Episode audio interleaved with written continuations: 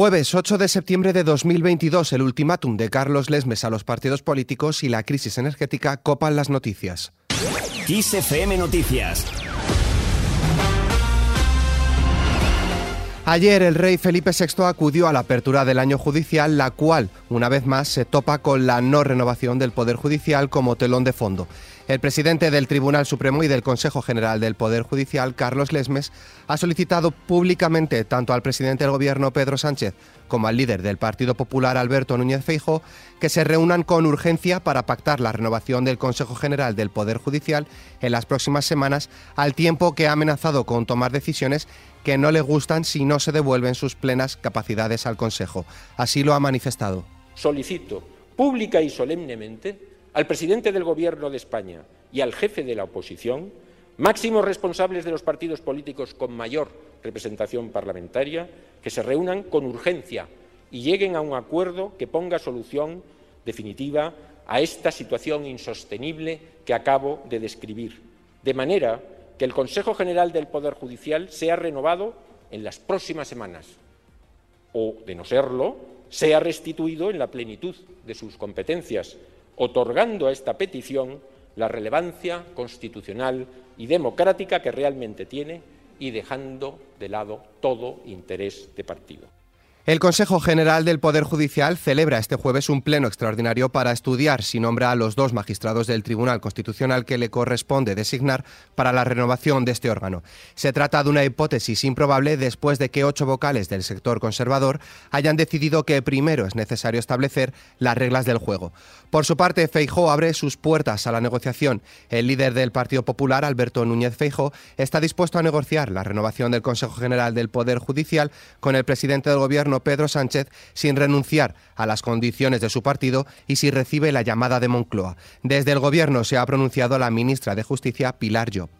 He hablado hoy mismo con el señor Feijó. Creo que, que la ministra de Justicia haya denunciado esta situación y le haya pedido que desbloquee esa situación es suficiente y también le he dado garantías de, porque lo conozco, que sé que mañana mismo el Grupo Socialista en el Congreso y el Grupo en el Senado pondrían los nombres de los candidatos que llevan cuatro años esperando una situación muy injusta para esas personas, magistrados y magistradas excelentes, que han sido elegidos previamente por sus compañeros magistrados y magistradas para ocupar esos altos cargos judiciales, sería muy injusto para ellos que mañana el señor Feijó continuase con este bloqueo. En cuanto a la crisis energética, el Gobierno lanzará próximamente una campaña de comunicación que ofrecerá recomendaciones a los hogares españoles para reducir su consumo energético y contribuir así a la coyuntura tan compleja que atraviesa Europa como consecuencia de la invasión rusa en Ucrania. El Gobierno también movilizará más de 800 millones en proyectos de transición energética. Ha sido la ministra de Ciencia e Innovación, Diana Morant, la encargada de anunciar este compromiso con las energías renovables para dotar al país de mayor autonomía energética entre 2022 y 2023, lo que supone multiplicar casi por cuatro la inversión de los dos años anteriores en este ámbito. Hasta ahora los países ricos eran los que tenían combustibles fósiles, los que tenían petróleo. En el futuro los países ricos van a ser los países que tengan energías limpias. Y dentro de los planes que tiene el Gobierno la transición energética, también el Ministerio de Ciencia, estamos multiplicando por cuatro las inversiones que se hacían hasta ahora en ciencia en energía. En esta misma línea, el gobierno de Suiza ha anunciado la creación de una reserva de energía hidroeléctrica para hacer frente a la posible escasez este invierno ante la temida interrupción del suministro de gas ruso a Europa Occidental y sus posibles efectos en el país centroeuropeo. Por su parte, la consejera de Medio Ambiente, Vivienda y Agricultura de la Comunidad de Madrid, Paloma Martín, ha pedido este miércoles de forma urgente al Gobierno de España que prolongue la vida útil de las centrales nucleares. El pasado 8 de julio remitieron, dice al Ministerio, un calendario con medidas de diferente alcance temporal a adoptar para, como respuesta a la crisis energética y asegura que no ha recibido respuesta.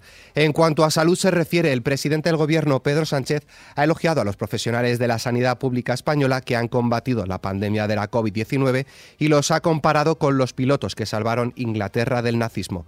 Sánchez ha hecho esta afirmación durante la presentación del libro que ha escrito el exministro de Sanidad, Salvador Illa, en el que explica su gestión durante la pandemia.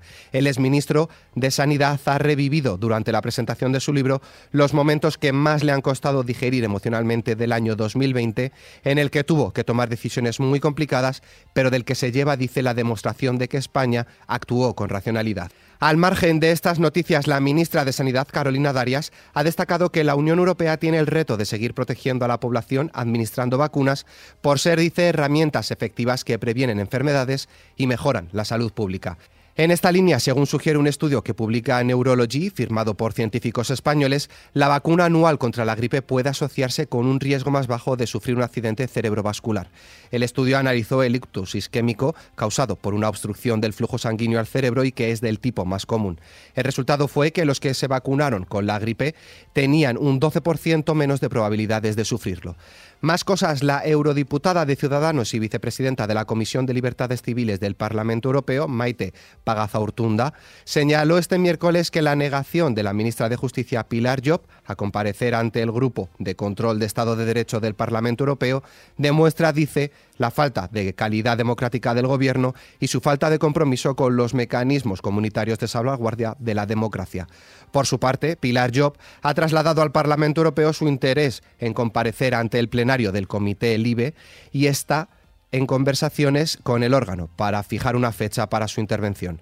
Fuera de nuestras fronteras, las autoridades rusas han acusado a las Fuerzas Armadas de Ucrania de intentar atacar los nodos más vulnerables de la central nuclear de Zaporilla.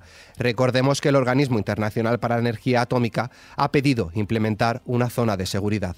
Seguimos con la guerra ruso-ucraniana. El presidente Zelensky ha desmentido que el gran ucraniano que se exporta vaya sobre toda Europa, como ha afirmado el presidente Putin. También ha avisado esta noche a sus ciudadanos que se encuentran prisioneros de los rusos por la guerra, que trabaja constantemente para su liberación. Y Vladimir Putin ha asegurado que el alto representante de la Unión Europea para Asuntos Exteriores y Política de Seguridad, Josep Borrell, habría luchado en el lado franquista durante la Guerra Civil Española. Si hubiera vivido en los años 30 y hubiera escuchado la famosa frase sacramental, cielos despejados sobre toda España, que se sabe que era la señal para el golpe de Estado de Franco, se habría levantado en armas. ¿Y de qué lado estaría? ¿Del lado del gobierno democráticamente elegido del momento o del lado de los golpistas? En mi opinión, estaría del lado de los golpistas, porque hoy apoya precisamente a los mismos golpistas en el territorio de Ucrania. Terminamos con nuestra hoja cultural.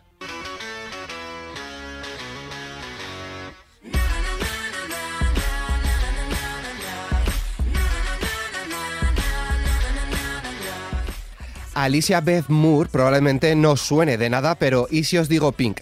Seguro que alguna canción suya se os ha venido a la cabeza. Hoy, 8 de septiembre, cumple 43 años. Saltó a la fama a principios de los años 2000.